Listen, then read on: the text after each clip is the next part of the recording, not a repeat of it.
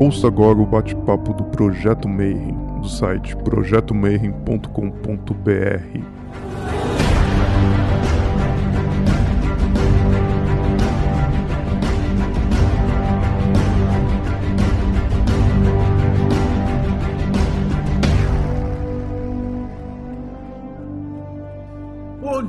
você que é de bom dia, boa noite para você que é de boa noite boa tarde se você estiver pegando isso de tarde aí no YouTube. Você está no Bate-Papo Mayhem e essa iniciativa surgiu dentro da pandemia, que era antigamente, quando as pessoas podiam sair na rua, né, antes de 2020, a gente tinha encontros. Né, hoje a gente vai conversar um pouquinho sobre esses encontros. Mas agora a gente está cada um no nosso computador e você está aí provavelmente assistindo isso agora no, futuro. Espero que esteja melhor do que quando a gente está aqui. A gente vai conversar hoje muito sobre o velho e o novo, né? O passado, o presente, a magia do caos e a magia tradicional fechada. E, ó, e o, e o Rodrigo tá me fazendo, falando que ia pedir para você não esquecer de seguir o canal, dar um like e essas paradas, porque me avisaram que se a gente chegar em 10 mil é, seguidores do YouTube, dá para fazer live do YouTube. Então, é, tem todas umas paradas aí. Uhum. Mas, não importa. Hoje a gente vai falar de passado e presente. E para isso eu chamei um convidado que ele tá em todas as paradas, porque ele é da magia do caos, da, do Kalen, de te Telema, e da Golden Dawn, que é estritamente organizada. Então, hoje eu vou chamar meu irmão Vinícius Rosa. Como é que você tá aí, brother? Fala, meu querido. Boa noite a todos. 93 pra galera de Telema. Lembrar sempre que através de nomes e imagens se despertam e redespertam todos os poderes. Então a gente vai começar um bate-papo, meio que uma entrevista tal, mas é, é uma conversa. Como eu sempre começo a primeira pergunta, é como é que você chegou nessa parada? Então, como é que a magia entrou na sua vida? Como é que você entrou na magia? Beleza. É, primeiramente, agradecer pela oportunidade. É uma, é uma honra estar aqui no meio falando com você, Marcelo. Te conheço pelo menos há uns 20 anos né, de nome. Hoje estou com a oportunidade de sentar do teu lado para bater esse papo maneiro. Obrigado pela oportunidade. E antes de falar um pouco da minha história, importante a gente deixar claro que na internet de 2020, né, colocar na mesa que as minhas opiniões expressas, elas são da minha responsabilidade, né? É, não tem nada a ver com o Marcelo, não tem nada a ver com o Mayhem, com as instituições e ordens que eu vou falar aqui. Se por um acaso eu falar alguma coisa muito polêmica, a culpa é toda minha. Não coloquem ninguém na roda. Venham falar comigo, por favor, porque eu sou um cara que às vezes tem uma opinião muito forte. Mas então, falar um pouco da minha história na magia. Como você disse, né, eu faço parte do, do Calem, Colégio Adjunct Etnox, é essa escola de, de magia moderna que a gente tem hoje manifesta fisicamente no Rio em São Paulo. E eu também sou iniciado na Golden Dawn, na Aurora Dourada do Brasil, lá com a galera do Alexandre, do Eduardo. Tanto no Calem quanto na Golden Dawn eu cheguei em 2017, então razoavelmente recente. Mas eu já lia e trabalhava é, individualmente com magia desde a minha adolescência. E essa história é, é muito doida também, porque quando eu tinha lá os meus, sei lá, 16 anos, 15, 16 anos, tinha um padrasto que ele queria iniciar na maçonaria, só que ele não entendia nada de computador e a galera mandava os textos para ele pro computador. E aí ele falava pra mim, pô, meu filho, vai, pô, grave isso aí no disquete que eu preciso lá imprimir. E aí, como ele não entendia nada, eu pegava aqueles textos, dava uma folhadinha, dava uma olhadinha e tal. E pelo que eu entendi, ele ia fazer parte de uma maçonaria muito esotérica. Então eu acabei tendo acesso a alguns textos sobre yoga, alguns textos sobre esoterismo e tal, muito cedo. E aí, como naquela época a internet era ICQ, IRC, era um território assim muito, muito antigo. Hoje é antigo, mas naquela época isso era novidade do momento. Eu comecei a pesquisar sobre o assunto e aí eu, desde aquela época, já fazia umas pequenas práticas do que hoje é conhecido como magia do caos. Aí depois passei um longo tempo, vamos dizer assim, adormecido. E aí, quando foi em 2017 que eu, que eu entrei pro, pro Kalem e, pro, e pra Golden Dawn, isso teve literalmente redespertar da magia, né? Com, com o trocadilho. E foi muito bom. E aí eu finalmente me encontrei em casa de novo e tô participando, fazendo esses projetos aí. Tem os projetos pessoais e os projetos coletivos. A gente vai falar um pouquinho desses projetos mais tarde, mas primeiro a grande pergunta, que é assim, na sua opinião, o que, que é magia? O que, que é magia do caos? Eu vou puxar a sardinha para os camaradas que me deram o alicerce, né?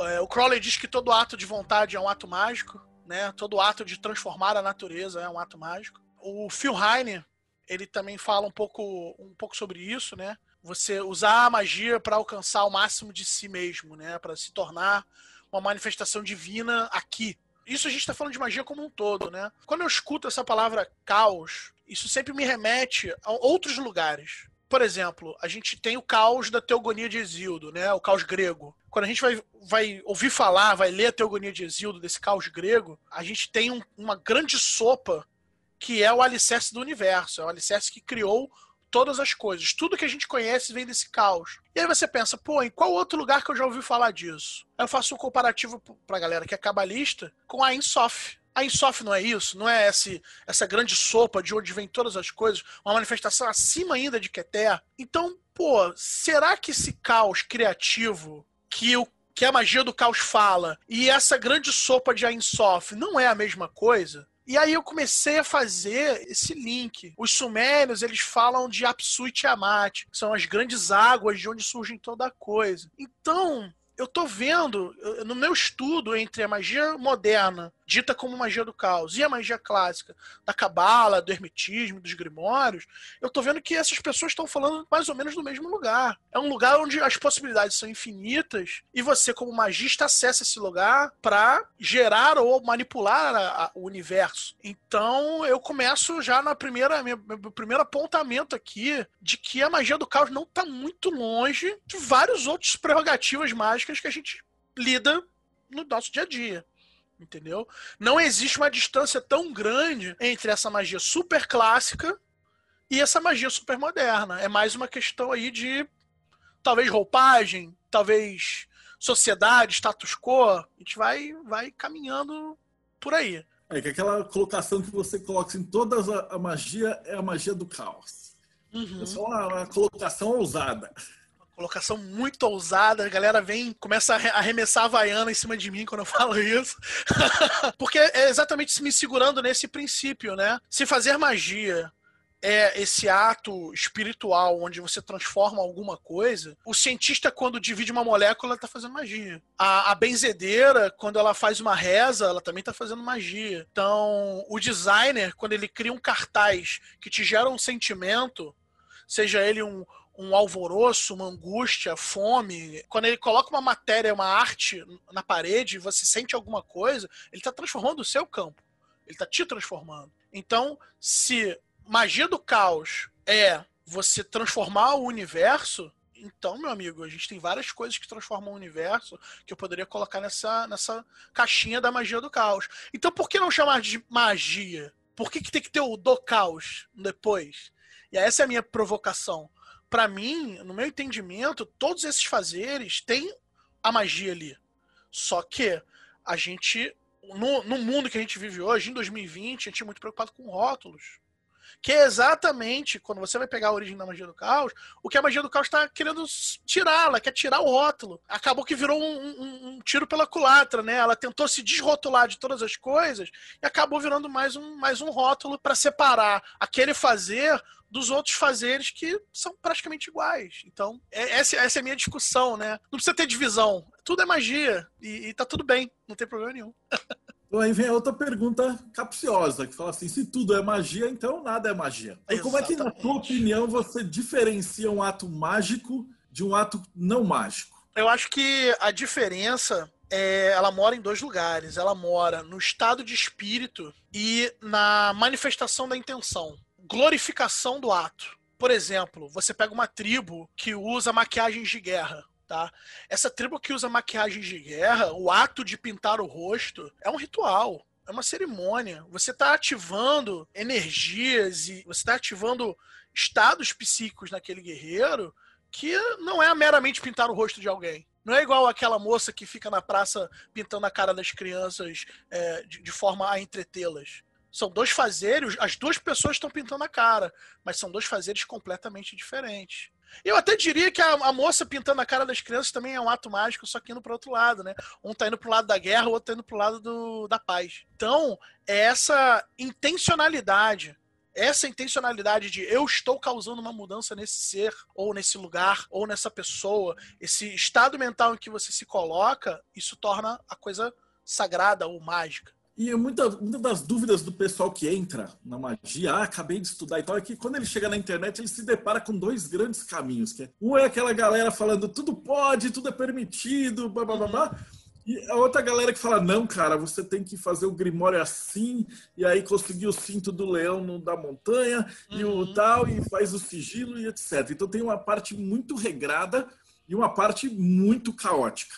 Sim. E a razão pela qual eu te escolhi para a gente bater papo hoje é que você consegue assim ter um grau alto nas, nas ordens que você participa, né? É, é, ter uma influência grande, conseguir fazer e ser respeitado nos dois lados. Então, uhum. como que é viver é, dentro desses dois, dois paradigmas ao mesmo tempo? Isso é uma pergunta que muita gente me faz, né? Como que você consegue lidar com uma magia extremamente clássica, uma magia extremamente moderna, e como isso que não, não bagunça a sua cabeça? Você tem, por exemplo, dentro do sistema da Golden Dawn, você está trabalhando uma astrologia clássica, né? Com os sete planetas. Quando você vai se debruçar em estudos planetários na magia do caos, vai até Plutão. E tem até transplutoniano e escambau, né? Então, assim, como lidar, né? Como, como, que, como é que faz isso? E aí, eu digo que o bom trabalho mágico, ele vai seguir esses dois lugares. Você precisa da ordem e você precisa do caos.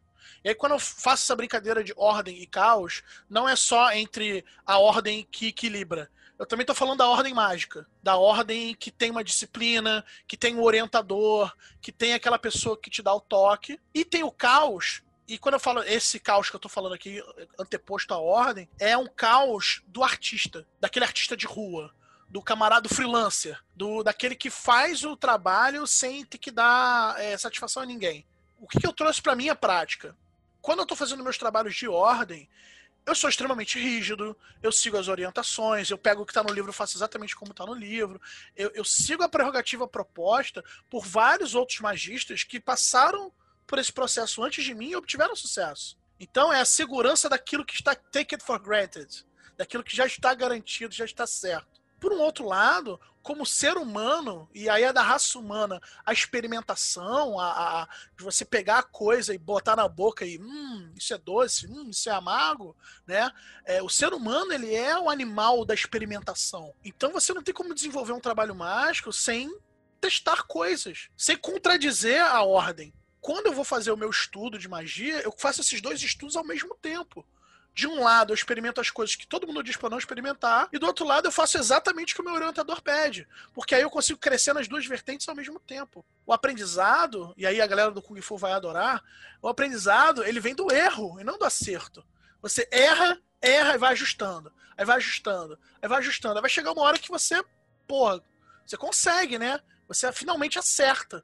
E quando você finalmente acerta, você não chegou no topo da torre, você só deu o primeiro degrau.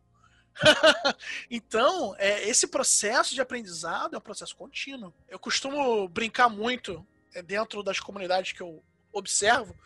É, eu observo muito, e é quando eu falo, eu falo pesado, né?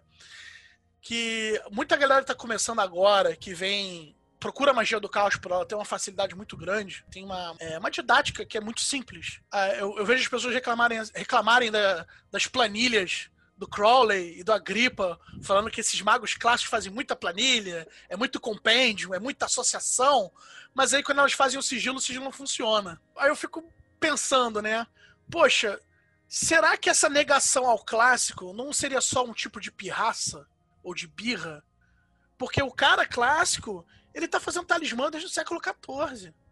O Agripa fazia medalhão de prosperidade, igual o sigilo e servidor de prosperidade que a galera faz na internet e não obtém sucesso. Então, assim, é, é legal você ir lá estudar o clássico, não porque você precisa praticar o clássico, mas para você aprimorar a sua técnica da modernidade. Você pega o ensinamento clássico, entende do que ele está falando, vive aquela dinâmica clássica e aí você moderniza ela. Né? Eu acho que talvez essa vivência venha através de mim, exatamente por eu ser da área de design, que tem essa coisa de testar o produto. Então eu vou lá no passado, testo o produto, ah, entendi como ele funciona. Tá, agora como eu modernizo isso? Aí eu venho a magia do caos e eu modernizo a coisa que já é do passado, né? Você vai ver os escritos. A magia utilitária, essa magia do, do sigilo, do talismã, essa coisa fast food, magia fast food. Quando você vai olhar os escritos lá do Agripa do século XIV, você vai ver, cara, o que, que o pessoal, qual os talismãs que o pessoal pedia para ele? É saúde, prosperidade, guerra e amor. Essas são as coisas que movimentam o mundo e são as coisas que o pessoal jovem pede pro sigilo, pro servidor. Saúde, prosperidade, guerra e amor. E aí, curiosamente aí, se quiser fazer a brincadeira da cabala, né? Geburah, Rezed, Rod, Netzach. As quatro esferas ao redor de Tiferet. Nunca é Tiferet. É sempre o que tá ao redor. A gente nunca quer o eu, a gente quer só as coisinhas que a gente pode pegar. você falou é sensacional. No, no, no, meio das contas, você falou, ah, suas entradas são ah, polêmicas e tal, mas na verdade, na verdade é porque o mundo ficou separado de um jeito tão absurdo, né? É, a magia do caos versus o neo-elitismo, né? Não, na verdade polarizou tudo, né? Até é, a gente então. São Paulo e Rio fazendo a mesma coisa com um monte de inimigo lá fora e a própria comunidade mágica precisou de uma pandemia para a gente começar a trocar ideia e Sim. juntar tudo e agregar tudo, né? E a gente chega no, no, no, limite, que é aquela pegada da deificação, né? Do, uhum. Porque você hoje em dia não está praticando magia do caos. Você entra no Facebook, tem 200 grupos, e aí você tem o culto ao ego do dono do grupo. Isso aí. Ou culto ao ego do Pokémon, Pokédaimon. O cara faz um servidor, faz um sigilo e aí vira um culto aquela, aquela imagem ali, né? Você vê que coisa interessante. A galera mais nova, que tá, mais uma vez, que tá entrando através da magia do caos, ela chega e a primeira coisa que ela quer fazer é o quê? Negar o que é clássico. Negar o status quo, negar o que tá aí, o que tá no livro, né? Então ele pega as velhas práticas, os velhos deuses, os velhos espíritos que já dão certo, que já tá tudo tudo escrito, tudo bonitinho, nananã. O cara nega. Só que aí o que, que ele faz? Ele cria um novo símbolo que serve para as mesmas coisas do negócio que já está estruturado e faz exatamente o que ele nega, que é aquela adoração assim fervorosa a um espírito, a um símbolo que ele mal compreende. Então eu fico, eu fico pensando, isso aqui é uma hipocrisia ou é uma adaptação? Não tem resposta. Não, não tem resposta, não é para ter mesmo. Esse comentário veio hoje e veio num momento muito. Quando eu vi esse comentário, eu falei, eu preciso levar isso pro Del Deb. Um camarada num grupo qualquer, né? Mandou uma foto do Cutulo dizendo assim: vocês estão prontos pro retorno. Aí eu fico pensando assim, falei, cara, o que, que, você tá falando, sabe? Tipo assim, Cthulhu, os perpétuos do New Gaiman, os super-heróis, os deuses de RPG, os personagens, jogos tudo mais. Isso é tudo muito maneiro, isso é tudo muito legal. Eu acho, assim, se você consegue fazer um trabalho mágico com esses seres, eu acho isso incrível. E beleza, e tá tudo bem. Mas eles têm que ser o meio e não o fim sabe? Eles não podem ser usados como finalidade, sim como meio. E aí, esse é o grande perigo. O cara do talismã do século XIV, o talismã é o meio, não é o fim sacou? Ele continua fazendo as adorações, fazendo os sacrifícios, vida iniciática dele continua, sacou? É um meio para você chegar num fim que é o encontro do eu, que é, é, é, lapidar, né, a grande obra, é, é algo que é muito maior do que os meros desejos da carne, entende? A minha preocupação, e é óbvio que eu não tô cagando regra, se você quiser fazer magia só para ganhar o carro do ano, tudo bem, é, é o seu direito. Mas o ponto é que acaba se criando microcultos a microsímbolos, isso não leva a pessoa a lugar nenhum. Ela já testou aquele servidor 500 milhões de vezes e não obtém sucesso, ela continua ali. Eu, tipo assim, o meu, a minha dica é vamos mudar os pontos de vista, vamos buscar outras outras linhagens, vamos ler os clássicos, vamos colar com, com a galera que tá fazendo magia, fala, pô, cara, ó, tô fazendo essa invocação do Batman aqui, não tá dando certo. Fala, pô, pera aí, então vamos conversar. O que, que você tá querendo? Ah, você tá querendo isso? Pô, vamos lá. Sabe, eu acho que tem que ter essa troca. Eu acho que a galera que a galera novata tem que estar tá mais aberta, mas a galera da antiga também tem que estar mais aberta a receber os novatos, sabendo que eles vão vir cheia do, do desejo, da gana, sacou? E o novato tem que estar tá aberto a aprender a andar de bicicleta primeiro com rodinha, para depois andar sem rodinha. E aí a coisa flui como tem que fluir. De maneira linda, suave, entendeu? Não precisa ser essa dor terrível. E aí, no meio desse caminho, entra o Kalen. Toda uma estrutura organizada e tal. E também essa experimentação. Então, o pessoal não está acostumado. Geralmente, quem, quem assiste e tal é mais fã de hermetismo por conta do uhum, TDC uhum, e tal. E a galera começou a conhecer o Kalen agora, que eu estou entrevistando pessoal, né? Então você já, já entrevistei o Peu, o Flávio Watson marcou comigo também, então eu quero entrevistar a galera. E a minha dúvida é, o que, que é o Kalen, assim? Como é que, de onde surgiu? Qual que é a finalidade? Como que ele saiu da Telema para montar essa ideia, né? Uhum. Onde que isso materializa? O Kalen, ele antes, antes de ter esse nome, né, ele era conhecido como Loja Nova Isis. Galera que tem mais tempo aí já de internet, de, de magia, vai lembrar desse nome, né? Eu, como cheguei há pouco tempo, eu conheço só um pedaço da história. A loja Nova Isis era um projeto da galera que trabalhava essa magia de Golden Dawn e Telemann no Rio de Janeiro, que no princípio era um grupo de prática e estudo dessa magia cerimonial de, de templo, de Golden Dawn e Telemann. E aí esse grupo foi crescendo, foi, foram entrando pessoas, as pessoas tinham uma espécie de currículo quase acadêmico de como fazer o avanço dentro da loja Nova Isis. Só que aí o pessoal falou: não, vamos mudar a dinâmica. Vamos mudar a dinâmica, porque a gente, na verdade, precisa focar como tornar a magia acessível. Isso é muito mais importante do que ter um grupinho fazendo magia. É mais importante disseminar a magia. Então ele acabou virando uma escola. O Kalem ele tem essa preocupação de espalhar, por assim dizer, a palavra da magia, seja da maneira que for. Hoje, quando você esbarra no Kalem, você tem basicamente os cursos onde a gente pega um currículo da primeira ordem da Golden Dawn, que foi publicado pelo Crowley lá nos Liber, e a gente pega esse conteúdo e torna esse conteúdo acessível através dos cursos. A gente tem as festas, que é um ambiente bem mais social, onde as pessoas vêm até nós e a gente faz as festas geralmente com um tema que tem, envolve a magia, né? Por exemplo, a gente tem a festa do Livro da Lei, a gente comemora a escrita do Livro da Lei.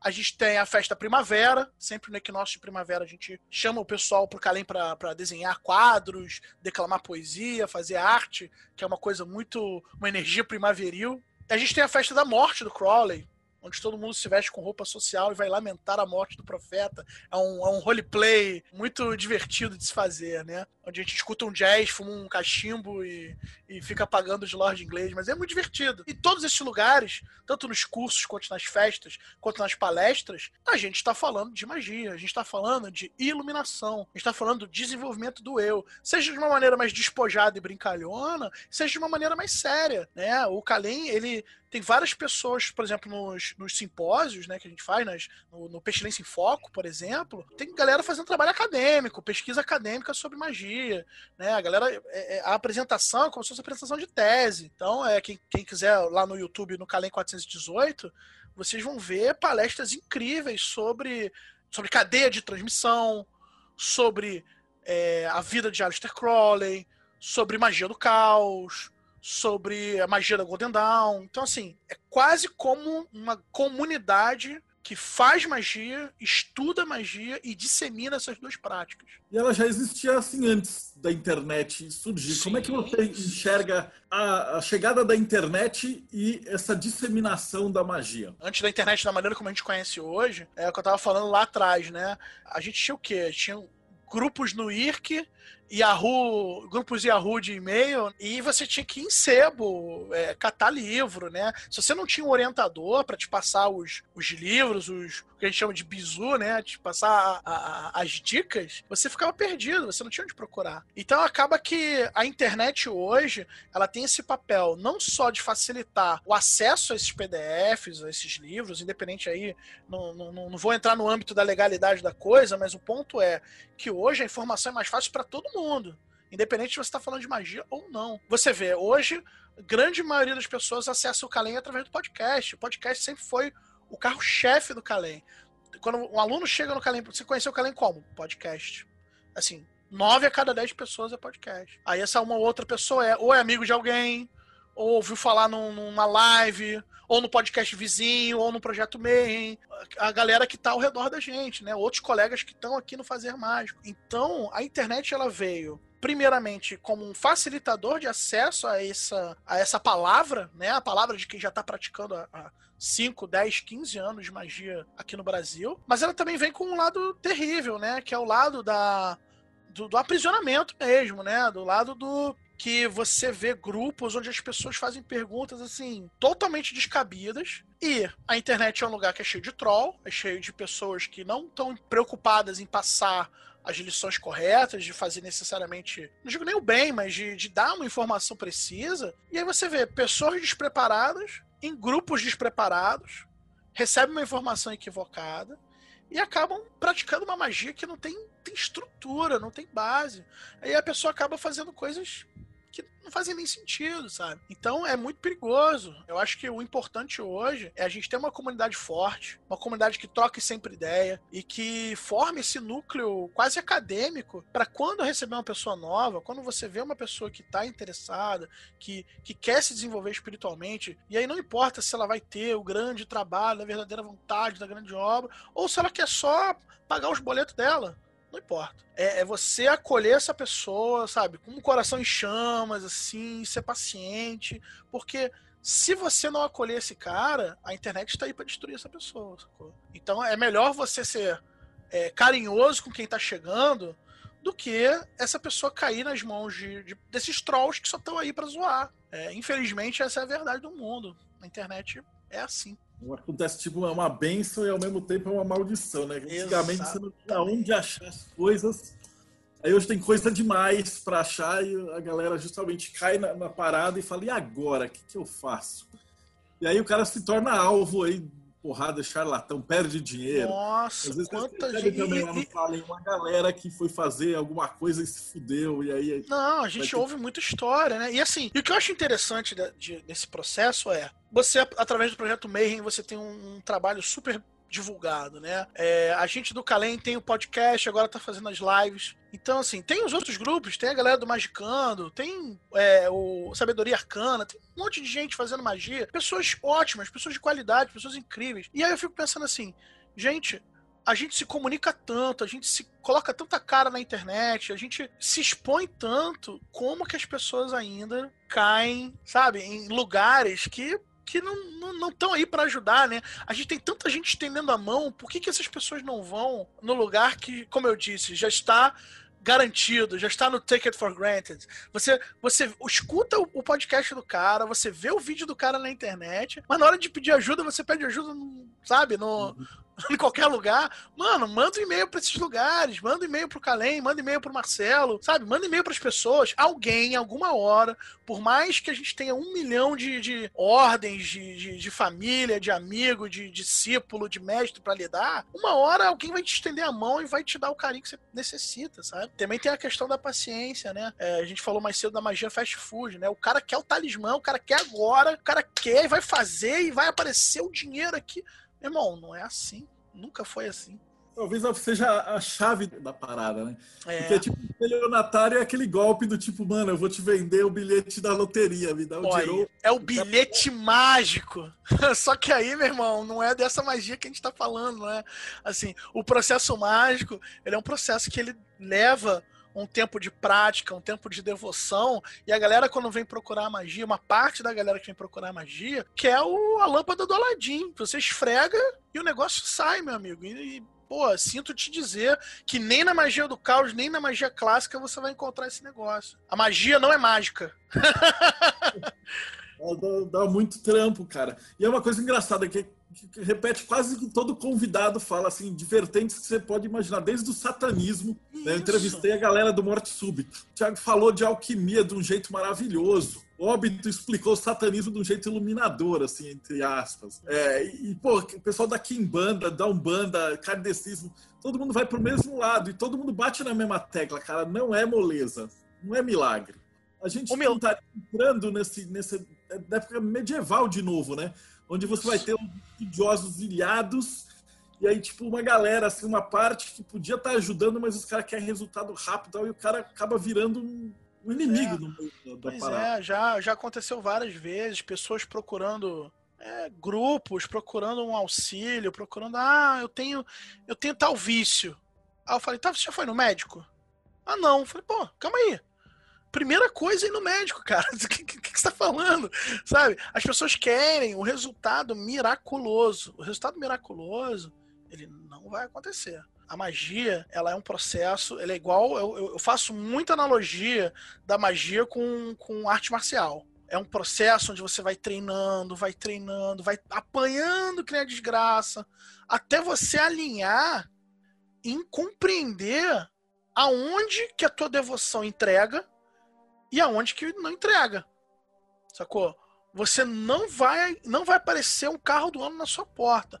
Mas às vezes você vai se ligar que uma coisa que você faz tá impedindo do teu chefe de perceber o teu potencial e você ganhar um aumento. Aí você, opa, peraí, preciso mudar essa atitude aqui. Aí você mudou a atitude, aí teu chefe começa a te notar, aí você vai ganhar um aumento e compra o carro do ano. Então quer dizer, opa, teve um ajuste aqui, entendeu?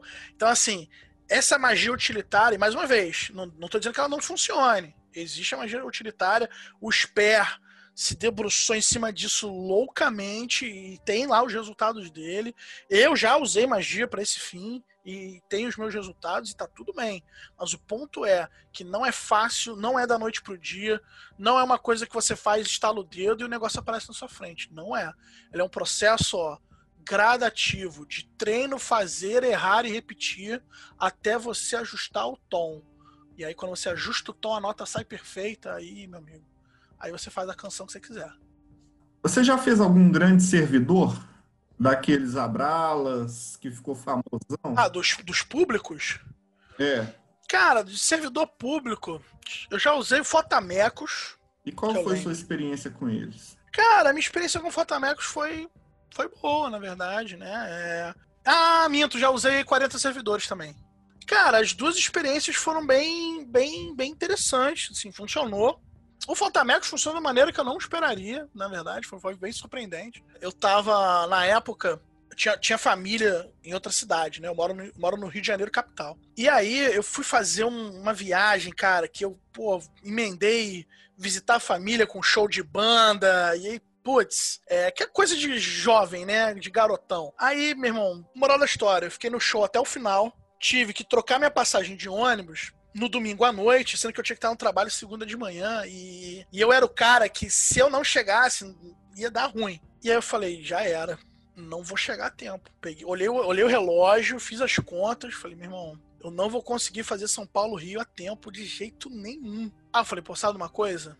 Eu vou no cantinho aqui e vou fazer um, um negócio do Fotamecos. Aí que era uma coisa, eu já estava lendo sobre, o, sobre servidores públicos antes e tal. Peguei o PDF no celular, Aí fui num canto na rodoviária, fiz ali um, um, uma meditação, fiz um processo ali, pá, ativei o, o, sigilo. E aí entrei no ônibus, botei uma música que eu gosto de botar para meditar, fiquei pensando na imagem do, do servidor e fui dormir. Cara, quando eu acordei, cheguei, cheguei no Rio, olhei pro relógio e falei: caraca, eu cheguei muito antes do tempo. O Fotamecos ele é um servidor de, de tempo.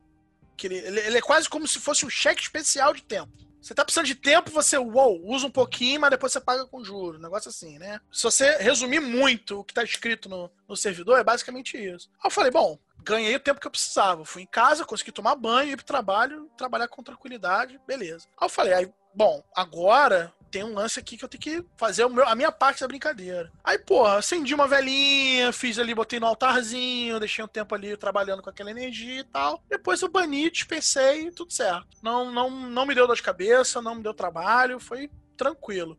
Ele me, ele me emprestou tempo, eu paguei com juros, foi certinho, tranquilinho. Não doeu, não, não tive tive nada, nenhuma experiência terrível escalafobética desse sentido.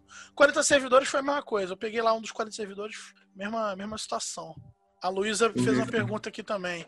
Conta o episódio mais que você presenciou de ficar, ficar de cabelo em pé. Rapaz, eu fiz uma goécia que foi assim de arrepiar.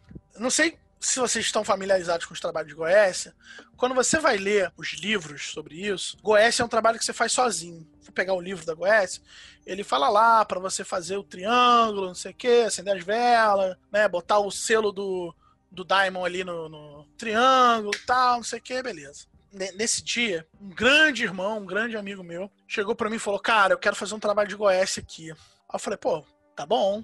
E daí? Ele, pô, não, queria pô, queria que você tivesse presente no trabalho. Eu falei, ué, vamos, vamos embora, vamos fazer. Aí a gente acabou que nessa de querer você no trabalho, eu falei, ah, então vamos fazer o seguinte, né? Já que você já vai chamar o Daimon mesmo, vamos ver se tem mais gente que quer colar junto. Porque se você vai ver relatos de, de Goécia, não costuma ser uma coisa coletiva. Costuma ser uma coisa extremamente individual, né? Porque você tem aquela coisa de você ir lá e botar o demônio pra. É, fica aí. Vai fazer porque eu mando, não, não, não. E aí acabou que a gente montou um grupinho, né? Um, um petit comitê, uma galerinha assim selecionada e tal. Aí eu e ele fizemos toda a parte de templo, vela, desenho, tudo mais, arrumamos tudo. E o resto do pessoal só chegou na hora do bem bom. Olha, eu sou uma pessoa, como, como já falei aqui, eu sou da área de design, né? Gosto de fumaça, eu gosto de luz, eu gosto de. Pra mim, tem que ser showman, assim. Eu gosto de magia showman. Eu, eu, eu, me amarro. Então, bicho, eu peguei uma, peguei uma trilha sonora muito sombria e falei, meu irmão, vou botar essa trilha sonora no fundo do ritual. Aí deixei a trilha sonora tocando lá de fundo. Aí a gente foi, fez lá o círculo, fizemos as invocações. Olha, tinha lá, dentro do triângulo, tinha o selo, tinha o incensário soltando aquele fumacê e tinha o espelho negro. Meu amigo estava sendo o operador, né, que estava fazendo todas as chamadas e, e, tendo o controle do Daimon.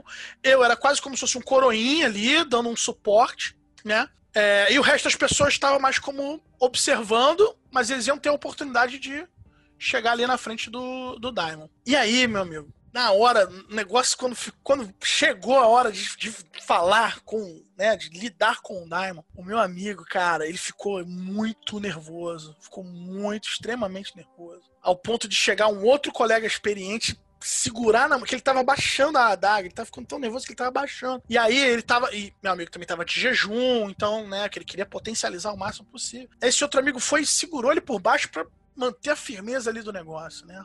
E aí teve a hora em que todo mundo, cada um uma vez ia lá, né? Ele foi o primeiro que tava com a adaga, falou lá, né? Falou, né? Falou a gente de, né? silenciosamente, obviamente. Né? Falou com o Diamond, né? Fez o que tinha que fazer, paraná, paraná, paraná. Ali chamando as pessoas, uma de cada vez, para confrontar o Daimon ali no espelho, no espelho negro e cada um fazer o seu, seu pedido, né? Eu, quando chegou a minha vez, eu fui logo o segundo, né? É, quando chegou a minha vez, eu fiquei lá e, porra, a música, o, os símbolos, tudo, eu já tava ali entregue à experiência. Quando eu olhei no espelho negro, aquela fumaça, tudo assim, falei, caraca, maluco, tá aí. Olha que Goiás bem feita. Puta que o pariu, olha o Daimon ali caralho. Aí eu fiquei ali. Fiquei ali, batendo papo com o Daimon um tempão, com os cabelos tudo arrepiados, assim. Aí, né? Conversei que eu tinha que conversar com ele. Todo mundo conversou. No final, na hora de fazer o, a licença para partir, né? O banimento final, quando ele terminou o banimento, uma das meninas não cai desmaiada no chão. Caraca, meu irmão! Todo mundo bateu um cagaço sinistro, a menina caiu. Ela tava, tava todo mundo em pé, ela desmontou, ali, blum! Aí eu fui lá, junto com outro camarada, a gente, pô, tinha água dentro do círculo, tinha uma garrafinha de água mineral, tava pura ali. A gente deu água para elas. Você tá bem? Ela, não, tô bem, tô bem, passou, não sei o quê. Mas o coração, nossa, o coração veio na garganta. Aí ele foi repetir o banimento com mais intensidade, com mais postura, com mais firmeza. E aí sim a gente sentiu aquela presença se esvaindo, né? Foi. Essa, essa história é uma história muito incrível. A gente tem ela publicada em alguns lugares. Depois, quem quiser me, me pedir depois no privado, eu tenho essa história documentada. Isso sou eu contando, né? Você. Acho, acho que ler a história é menos engraçada do que eu contando a história. mas, mas é uma história muito legal e que todo mundo que estava nesse dia teve uma experiência muito muito incrível. É, foi uma das experiências mais interessantes que eu já tive, assim. E que, como foi a, a, na pergunta, né, me deixou de cabelo em pé. e foi bem interessante fazer. Faria de novo a qualquer momento, tranquilamente. E uma pergunta do Paulo Lima aqui. Você disse sobre tentativa e erro. Você vai faz tentativa e erro, mas quando o novato erra, a consequência ele vai ter alguma egrégora para proteger ele. Nesse caso aí, porque eu vejo muita gente, assim, pelo menos algumas que entrando aí nos grupos de caos, também mexendo com Goes. Sim. Então, é, como que é, ocorre isso? Qual então, a consequência? Eles estão preparados? Olha, ninguém nunca está preparado para a totalidade de qualquer coisa que seja, né? A gente tem agora o exemplo do corona. Quem é que estava preparado para coronavírus? Ninguém estava preparado para coronavírus. Então, a, a, a, primeira coisa que a gente tem que ter na mente é: você nunca está 100% preparado para nada. Primeira coisa. Segunda coisa, quando a pessoa está entrando muito, muito crua na magia, é por isso que eu acho que falta essa, esse carinho com a pessoa que está chegando. Imagina assim, você tem um jovem adolescente, tá chegando na magia agora, a primeira coisa que a pessoa quer fazer é Goiás. Não sou eu que vou dizer que aquela pessoa é incapaz de fazer Goiás. Quem sou eu para dizer que essa pessoa é incapaz? Mas o meu entendimento é o seguinte: existem aprendizados que vão te preparar cada vez mais para você fazer aquela magia com propriedade. Para você ser um grande, desenhar um grande quadro incrível, você, antes de mais nada, tem que saber posicionar um lápis no papel. É básico. Se você não sabe desenhar o básico, como é que você vai pintar uma Mona, uma Mona Lisa, um céu estrelado? Se você não sabe nem como um pincel funciona. Então, esse é o meu ponto. Quando a galera jovem chega na magia e quer fazer Goécia, eu falo, meu querido, você primeiro tem que ser o mago e quando eu falo ser o mago, é aquela a brincadeira do mago do tarô, né? Você tem que dominar os quatro elementos primeiro, dominar as ferramentas. Um mago é aquele que tem o controle das ferramentas. Se você não tem o controle e conhecimento das ferramentas, meu amigo, se você não sabe usar o pincel, como que você vai fazer a obra de arte? Você não sabe nem pintar. Então, assim, é, é, esse é o ponto. Tem que vir da pessoa que está chegando a humildade de reconhecer. Eu não sei andar de bicicleta como que ele quer participar do campeonato mundial da Red Bull de saltos de ciclista ornamental. Meu amigo, é, é, é uma questão de lógica. Se você não tem a prática, você não vai ganhar a medalha de ouro. É. Todos os fazeres no mundo são assim. Na bicicleta, no design, na pintura, o piloto de avião, o artista marcial. Todos os fazeres são assim. Todos. O, o nadador cielo lá, você acha que ele nada pouco ou nada muito? O cara come não sei quantas lasanhas por dia para ser medalhista de ouro e queima aquilo tudo. O cara passa 10, 12 horas por dia na piscina. Então, assim, é, é, é, uma coisa de lógica. Todos os fazeres da humanidade são fazeres contínuos e que exigem treino. Por que, que a magia seria diferente disso? É a questão da tentativa e erro, né? Vamos supor que eu tô falando tudo isso e o jovem. Ah, não, Vinícius é um velho e não quer me deixar fazer magia, eu vou fazer assim mesmo. Ele vai fazer. Ele vai falhar. E aí, quando ele falhar, ele tem as opções. Ou ele enlouquece, ou ele busca uma ajuda verdadeira, ou ele vai buscar uma ajuda falsa. E é por isso que eu digo que quando você vai fazer magia, assim como quando você vai fazer qualquer outra coisa, você tem que fazer com responsabilidade, gente. É simples. É por isso que eu digo que eu prefiro ter um aluno de 30 anos do que um aluno de 15. O aluno de 15 ele tem muita criatividade, que eu acho muito legal, mas o aluno de 30 tem responsabilidade, cara. Fazer magia é um ato de responsabilidade. Você não pula de paraquedas sem o paraquedas. Tem que ter responsabilidade nos atos. Eu não vou te impedir de tentar com 15 anos e nenhuma prática mágica de fazer Goiás. Eu não vou te impedir. Você vai pegar o livro e vai fazer? Quem sou eu pra te impedir? Você vai fazer isso no, no quarto com a tua mãe vendo novela na sala. Eu não vou te impedir. Agora, quando você falhar e vier me procurar, aí, meu amigo, a gente vai ter uma conversa. Porque você vai colocar a, a, responsabilidade na minha mão. Aí eu vou te falar: olha, lembra que eu te orientei, que eu falei pra você não fazer isso agora? Você não tá fazendo nem banimento direito, meu filho. Como é que você quer fazer Goiás?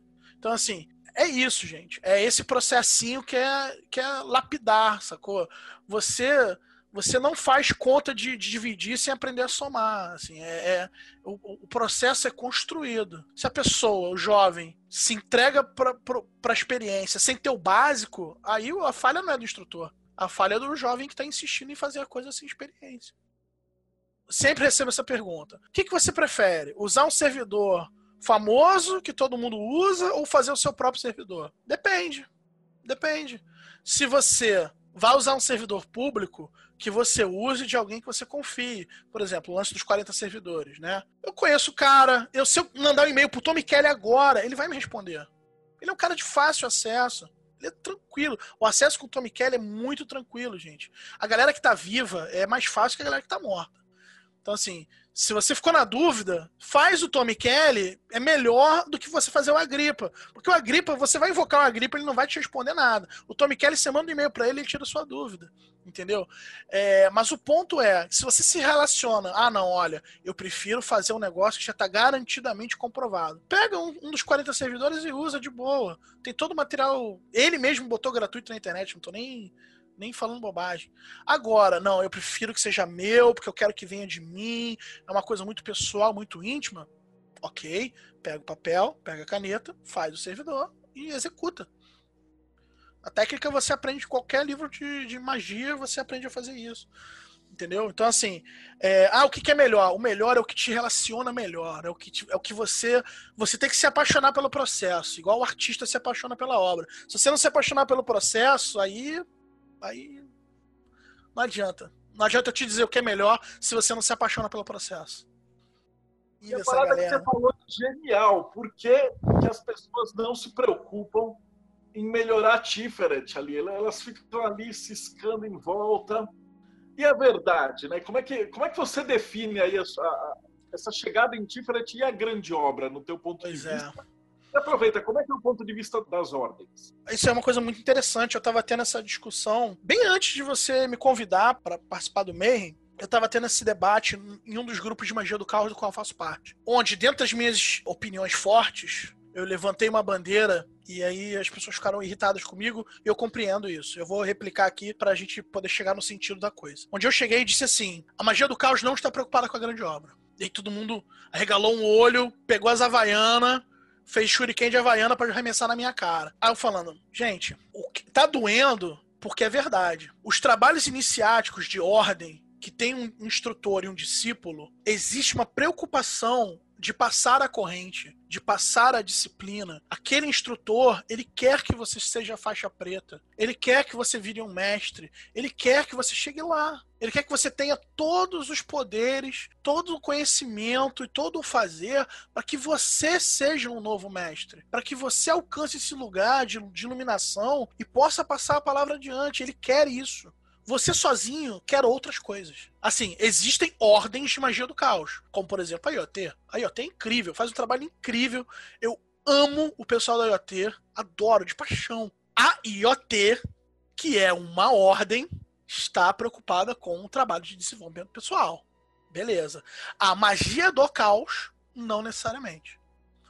Você vai ter alguns livros de algumas pessoas que vão estar preocupadas com esse desenvolvimento. Os oito circuitos de consciência. Esse livro do Robert Anton Wilson, ele pega os estudos de Timothy Leary, faz uma aplicabilidade de magia do caos nele e transforma ele num sistema autogerido de, de iluminação. Então, se você já é um magista, já tem lá os seus banimentos, já tem suas potências, já está trabalhando magicamente sozinho, você começou a ler livros, e aí ler os clássicos, ler os modernos, não importa. Mas você não quer a ordem. Você não quer, não quero ser mandado, não quero seguir currículo, quero fazer meu caminho sozinho. Tudo bem. Esses oito, oito circuitos, ele, ele tem a, toda a capacidade de você chegar lá usando esse livro. Só que, meu amigo, você não ter com quem trocar é muito agoniante. E eu acho que esse é o problema. A magia do caos, como ela é veiculada hoje, ela não está preocupada com esse trabalho de ascensão do eu. Não está preocupada. Porque você não tem a troca, meu amigo. A preocupação da magia do caos, né? Botando, tô botando aspas aqui, porque eu tô excluindo o trabalho da IoT e de outras ordens que podem se dizer de magias do caos e que tem o trabalho da evolução. Esses camaradas, estão trabalhando belamente e tá tudo bem. Mas a magia do caos, que ela, da forma como ela é propagada, ela não tem essa preocupação do, de, de, de, conquistar a grande obra, de lapidar o eu. Ela só está preocupada nesse, nessa magia fast food, utilitária. E aí isso gera discussão. O camarada chegou para mim e falou assim: Ah, você tá, você tá querendo me dizer que através da magia do caos eu não vou encontrar o SAG? Eu falei, não. SAG é trabalho de Astro Argento. SAG é trabalho de Golden Dawn. Você tem uma prerrogativa de coisas que você precisa fazer para despertar o SAG. Você tem pré-requisitos. Isso está documentado nas pessoas que chegaram lá expandir a consciência, encontrar o eu, não sei o quê. Beleza, isso é incrível, isso é maravilhoso. Isso não é o SAG. A experiência do SAG está documentada, ela tem um lugar para acontecer, entendeu? É, é, é, é, diferente.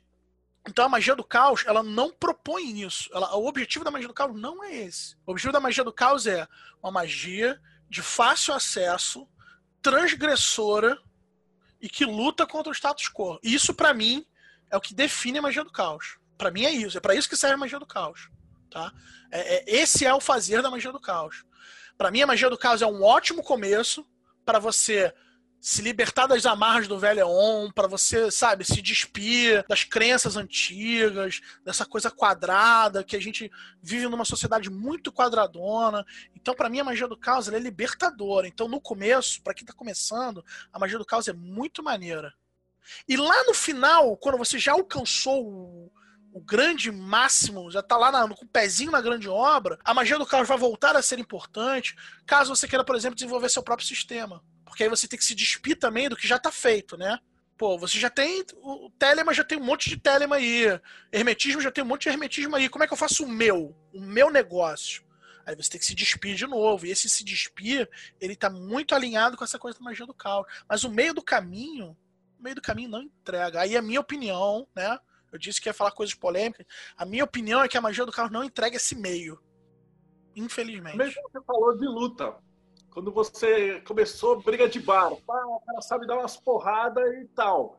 Mas se o cara não entrar numa ordem, num grupo certinho ali para pegar faixa preta, o treino, até o cara chegar num nível muito alto. E aí o cara dá uma de Bruce Lee e ele desenvolve o Jet Kune Então, Isso. tem muito uma correlação boa de arte marcial com magia, né? Nossa, sim, eu acho pô, eu acho demais, cara. Eu, eu, infelizmente, ainda não sou praticante de uma arte marcial, mas eu sou um fã muito grande. Então, assim, na minha cabeça, essa relação funciona com muita propriedade. E é uma coisa engraçada. Como é que você vê o emocional dentro das duas ordens? O uso do emocional da, da música, né? Você falou que o Kalem eles têm festas que utiliza arte. E nas ordens mais fechadas, mais herméticas e tal, às vezes ele, ele é um pouquinho mais fechado para rod, vamos dizer assim. E o caos é uma coisa que é muito mais aberto para arte. Você, você enxerga esses dois essas duas polaridades, vamos falar assim? Nossa, com certeza, com certeza.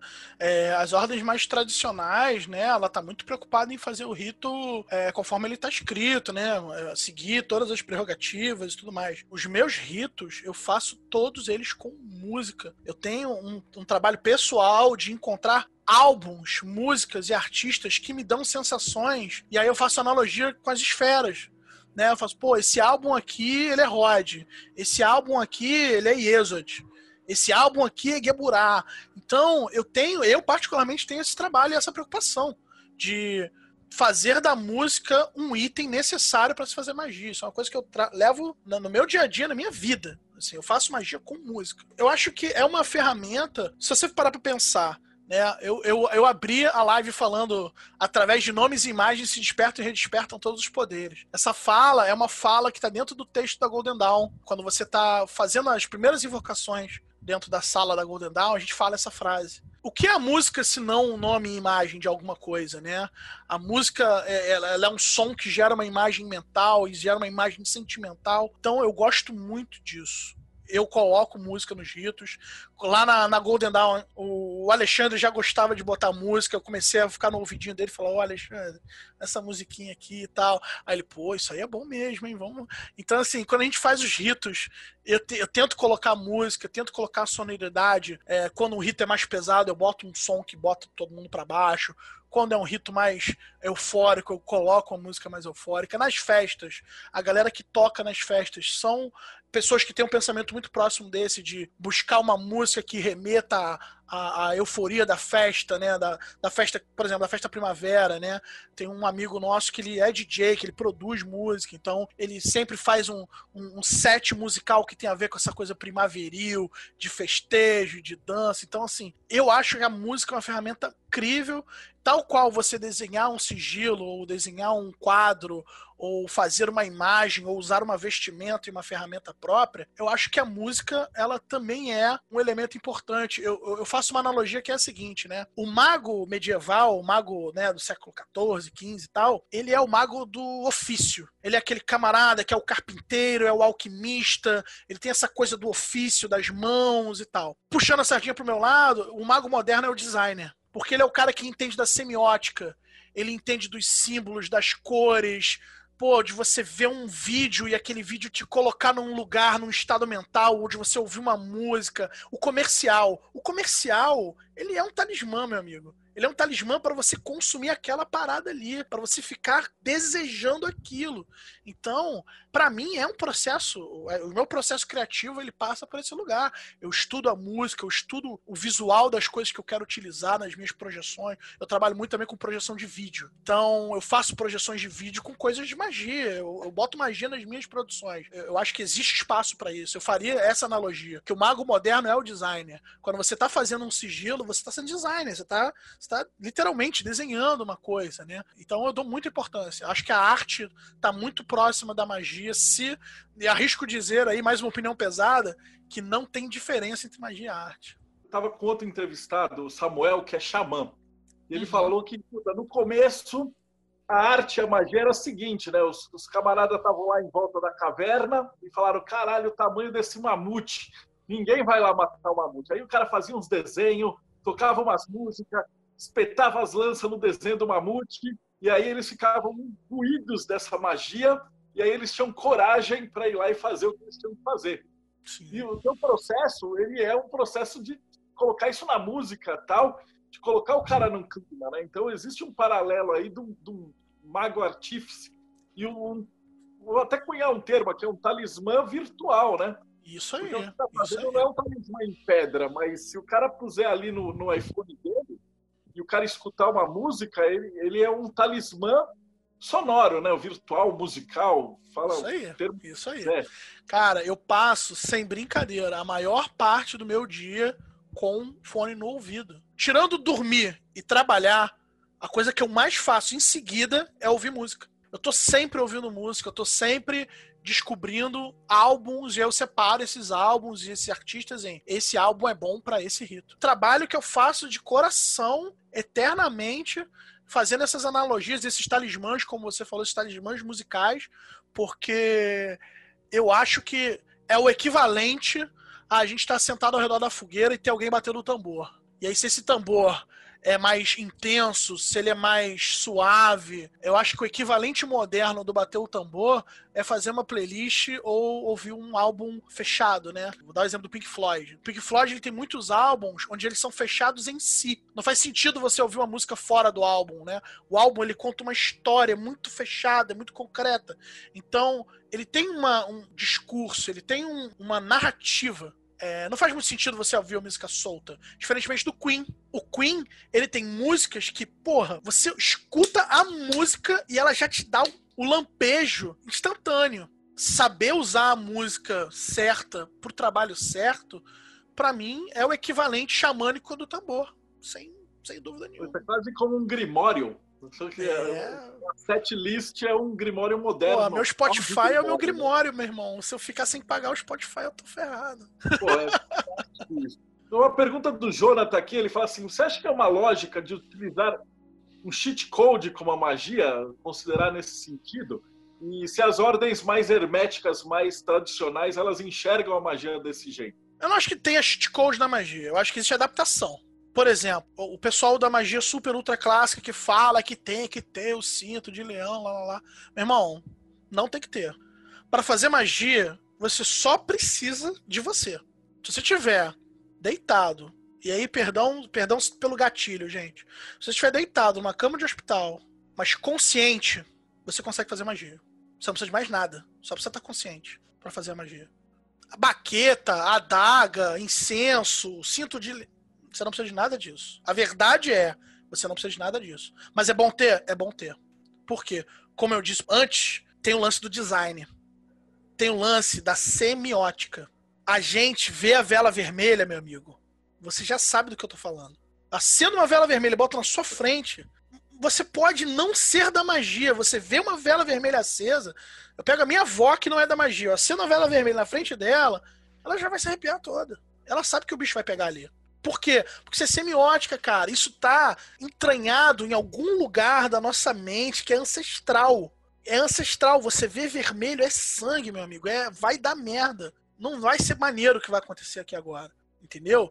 Então, num primeiro lugar, você só precisa da sua mente para fazer magia. Entretanto, a gente gosta do floreio, a gente gosta do, sabe, da adaga, do incenso, porque da música, porque tudo que você coloca em cima do processo te conecta cada vez mais com o processo. Assim, casar. Casar é só ir no cartório assinar um papel. Bruscamente falando, o processo de casar é isso. Você pega a pessoa na mão, com consenso, vai lá, assina no papel, acabou. Mas, pô, fazer a festa e dançar e chamar os amigos e, pô, ter aquele festejo, as declamações de amor, a música. Pô, olha o ritual, que coisa incrível. Eu tirei você de uma coisa esquisitamente burocrática e rígida, que é assinar um papel, e te levei para um lugar que é inesquecível, que é o melhor dia da sua vida. Por quê? Porque teve ritual, porque teve preparo. As duas coisas são casar. As duas coisas são casamento. Mas, pô, qual que você quer? Você quer um casamento bonito, você quer. E aí, quando eu digo para as pessoas que eh, o fazer magia, ele tem essa coisa do floreio, ele tem essa coisa da beleza, porque o ser humano trabalha com a semiótica. Se você vai fazer a magia e você tá sentindo, pô, cara, hoje, caraca, vou fazer isso aqui sem isso, isso aí, aí você já envenenou, já envenenou o processo. Porque você já entrou no processo envenenado de que, ai, tem que ter o, o detalhe. Aí você já entrou envenenado, meu amigo. Aí nem faz, nem faz. Você vai gastar vela, incenso, tempo à toa, à toa, porque você já chegou envenenado. Faz uma lista do que, que eu preciso. Você agindo solitariamente, ou se você estiver agindo em ordem. Pô, sensei, o que, que eu preciso aqui para fazer esse negócio aqui? Aí o teu mestre vai chegar e te dizer, pô, meu querido, ah, tu quer fazer isso aí, ó, pô, você vai precisar disso, disso, disso, então, ó, pega grimório tal, tal, assim, tananã. Ih, meu irmão, pô, mas aqui tem incenso de damasco, que é da Mesopotâmia, que eu não tenho como... Meu irmão, usa qualquer incenso, desde que ele te leve para um lugar que te dê a sensação agradável ou terrível que aquele incenso poderia te causar, né? Ache um parâmetro, se adapte o ser humano, ele é da adaptação. Então, eu acho que não é cheat code, é adaptação. Não tem problema nenhum de você pegar o Grimório clássico e adaptar a sua realidade. Você, pô, você acha que o Crowley tá se revirando no túmulo porque usa o Pink Floyd para fazer invocação? Que nada, ele tá preocupado com outras coisas agora, mesmo, tá? Ele tá fazendo outra, outro rolê, ele tá em outra, outra parada agora. Então, ele não tá chateado comigo por causa disso. E é isso, é adaptar. A gente tá vivendo 2020, meu irmão. Não, não adianta você chegar para mim e dizer que a magia tem que ser assim. Não, meu irmão, a magia é do jeito que eu quiser. É o meu, a minha maneira de me comunicar com o que quer que seja. Então tem que ser bom para mim. Eu tenho, que, eu tenho que me sentir bem com o que eu tô fazendo. Então não importa se eu tô vestido com os paramentos dentro de uma ordem extremamente clássica que é a Golden Dawn, ou se eu tô que nem um maluco na, na, na, minha sala ouvindo música alta e falando nomes divinos. Não faz diferença. Nos dois lugares eu me sinto contemplado. Porque eu sei que num lugar eu trabalho de um jeito, no outro de outro jeito, e os dois me levam onde eu quero chegar. Adaptação. Pô, esse foi um dos bate-papos mais produtivos, porque muito que a galera me pediu, fala assim, poxa, dá essa ideia pra gente, porque o pessoal quer entrar na magia, não sabe como. E aí uhum. você pega, e, pô, como é que é a pegada? Como é que o cara fica perdido ali, né? Pô, eu entro num lugar super rígido, eu entro num lugar que tudo pode. Faz os dois, gente. Não, você não precisa escolher, né? Tipo assim, né? Vamos, eu sou, eu sou um cara carnista, eu não sou vegano, eu sou carnista, né? Não é porque eu como boi que eu vou deixar de comer frango. Assim, né? Que absurdo é esse? Eu não vou comer só boi, boi, boi, dia tudo boi, só porque eu sou carnista. Eu como frango, eu como porco, eu como prato vegetariano, como de tudo. Chegou na magia. Ah, ordem, não sei o que. Beleza. Vai na magia do caos, vai nessa magia é, é, mais, né, mais mundana e tá tudo bem. Ah, não, porque, pô, eu preciso da ordem por causa da disciplina, é legal, eu prefiro ter um mestre que me doutrina vai na ordem. Mas uma coisa não impede você de trabalhar a outra, desde que você entenda o seguinte: a partir do momento em que eu boto meu pezinho dentro da ordem, o Vinícius de Magia do Caos fica lá fora. Botei o pé para dentro, visto o manto da Golden Dawn, são as palavras da Golden Dawn, Golden Dawn. Eu dou os meus pitacos, né? Falo, pô, podia mexer nisso aqui, pô, podia mexer nisso dali. Até porque a Golden Dawn ela tem um pouco disso, de ser um esqueleto né? Que tem lá a Cabala, magia planetária, o Enochiano e tudo mais, mas ela tem umas pontinhas soltas que você pode dar uma moldada, né? Então, eu visto o manto da Golden Dawn, faço todo o trabalho de Golden Dawn, dou meus pitaquinhos de leve, mas eu mantenho a rigidez. Acabou o, o, o rito, vamos pro bar tomar cerveja? Vamos. Quando eu piso na rua, aí vira o Vinícius malucão de novo, que joga, joga nas 11 posições, sacou? Aí eu falo de tudo porque tem que ser assim, bicho. Tem que ser assim. é, você precisa se adaptar, você precisa ter essa maleabilidade. Quando você fica duro demais, você se impede de aprender uma coisa incrível que está do outro lado da rua. A gente tem que aprender a se adaptar e a gente tem que aprender a ter o coração aberto. Tanto para rigidez, responsabilidade e sabedoria dos mais velhos, quanto para o fogo e para a sabedoria dos mais novos muita dessa coisa que eu aprendi da música, eu aprendi com pessoas muito mais novas do que eu, que usavam música dessa maneira. Eu falei, pô, esse negócio aí dá liga. Aí eu comecei a juntar com os meus negócios de cabala, de hermetismo, magia do carro, não sei o quê. Falei, ih, meu amigo, deu liga. Deu bom. Entendeu? Então, assim, existe a sabedoria do velho e existe a sabedoria do novo. E você tem que. Você tem que ser Hermes. Você tem que pegar a sabedoria dos dois lugares, né? Você tem que ser fluido, você tem que ser água. Você tem que se moldar, se adaptar. Senão, Senão você fica rígido. É que você fica rígido, você fica aquele, aquela coisa rancorosa, travada, que não desenvolve, que acha que isso aqui é o certo, tal, esculpido em Carrara ali. Não é assim, gente. Não é assim. O ser humano é adaptativo. Então, abrace a chance, se liberte para se adaptar. Amoleça o coração. Bom, a gente já está caminhando assim para o finalzinho, mas o pessoal está querendo o teu contato. Então, antes do contato, na verdade, eu preciso de três contatos. Qual a biografia, a bibliografia que você indica para a magia do caos? Aí tá. depois eu quero que você fale um pouquinho do Kallen, depois uhum. fala da Golden Dawn, e tudo isso que o Vinícius falou vai estar tá aqui embaixo nas, nas instruções aqui do, do YouTube. Beleza. É, vou começar pelo Kalem. Todas as redes sociais, Kalem 418 no Facebook, Instagram, Twitter, Calem 418. Calem é C-A-L-E-N 418. N de navio. Tá? Uma é... pergunta do João aqui: por que 418? 418 é o número de Hahorkuit, que é uma das três divindades telêmicas, que é um número de ação, número de potência. Telemann, rapidinho. a gente tem três divindades: Nuit, Hadith e Hahorkuit. Nuit é o todo. Hadith é o eu. Hahorkuit é a ação, que vai do eu pro todo. 418 é o número de Hahorkuit, é o número da potência ativa, é o número do fazer. E como todo mundo sabe, o bom telemita faz o que quer. então, Calem 418 em todas as redes. No Spotify, Foco de Pestilência que é o podcast que já está aí há uns bons anos falando sobre magia, esoterismo e outras vertentes. A Golden Dawn, vocês vão achar no Facebook como Aurora Brasil. Se vocês colocarem Ordem Hermética da Aurora Dourada, muito provavelmente é o primeiro link, mas é o, nome lá, a barrinha, Facebook barra Aurora do Brasil. E Magia do Caos. Eu não faço parte de nenhuma ordem ou grupo de Magia do Caos. A Magia do Caos que eu faço é minha, é própria é individual. Então, o que, que eu recomendo de leitura, especificamente Magia do Caos? Todo mundo fala do Peter Carroll. Então, hoje eu não vou falar de Peter Carroll.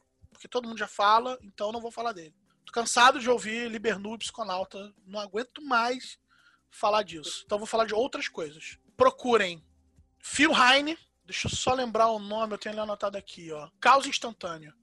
Caos Instantâneo do Phil Heine. E procurem os trabalhos do Jodorowsky e do Sper. E aí também mais uma, uma coisa, né? Os magistas que vieram antes de nós eram muito mais polêmicos do que nós. Eram pessoas extremamente polêmicas que faziam, aconteciam, é, literalmente causavam caos na sociedade através dos seus atos e da forma como pensavam, tá? Por exemplo, muita gente critica o Jodorowsky. Eu também critico o Jodorowsky. Ele fez coisas terríveis. Só que ele escreve magia do caos. Bem, e aí? Eu vou deixar de ler o trabalho dele porque ele fez coisas terríveis? Não, não vou deixar. Então, a mesma coisa serve pro Crowley, a mesma coisa serve pro Sper, a mesma coisa serve para um monte de gente. Lovecraft era preconceituoso, eu leio Lovecraft. Então, assim, eu separo o artista da obra. Então, eu acho que a gente também tem que separar o artista da obra. Não é porque o cara teve meia dúzia de atos babacas, eu já fui babaca na vida, vocês estão aqui me ouvindo falar um monte de ladainha de magia. Então, assim, quem nunca errou, que atira a primeira pedra, né? A gente já ouviu isso em algum lugar lá atrás, a gente já ouviu isso aí em algum lugar, né? Então, assim, procurem pelo trabalho do Sper, procurem pelo trabalho do Jodorowsky e leiam Caos Instantâneo do Phil Heine. Ah, sim, e um outro texto que eu também comecei lendo ele, achei muito bom, e que ele é o texto para falhar. eu vou te dar um texto para você se acostumar com a falha, que é o manual de campo do psiconauta do Blue Fook. Tá gratuito na internet. Você botar manual de campo do psiconauta no Google, você vai achar em português. Ele é um manual de magia para quem tá começando do zero e ele te coloca na falha. Você vai falhar muito. Vai falhar bastante. E é, e é para falhar mesmo.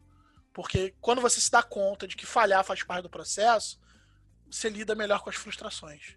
Tem uma última pergunta da Cecília. Ela perguntou se o seu, seu álbum do Spotify tem como o pessoal acessar também. Ah, tem. É, deixa, acho que no Spotify, deixa eu ver como é que tá meu nome no Spotify. Peraí. No Spotify tá o meu. tá Vinícius de Melo Rosa, que é o meu nome completo. Pode me adicionar no Facebook também. Só manda aquela mensagenzinha antes. Ó, oh, te vi lá no bem. É, o meu Facebook é facebook barra vinicius.caos, só que caos com CH. Mais perguntas? Foi perfeito, cara. A gente encerrou com chave de ouro. Então, muito obrigado por você que ficou assistindo a gente até agora. Não esquece de se inscrever no canal para acompanhar. Esse aqui já é o bate-papo 55, 56. Então significa que tem outras 50 entrevistas com gente que vai complementar isso aqui. É um grande quebra-cabeça que a gente está montando. E aí você vai pegar, tem mais gente da Magia do Caos que vai complementar o que ele falou. Tem gente do Kung Fu que eu entrevistei que vai complementar o que ele falou. Tem gente da Golden Dawn, inclusive o Ale e o Lu também já fizeram entrevista. Eu estou entrevistando a galera do Calais, então junta as peças e aí no final você vai chegar ali na estrada. Então, muito obrigado e até o próximo bate-papo Mayhem.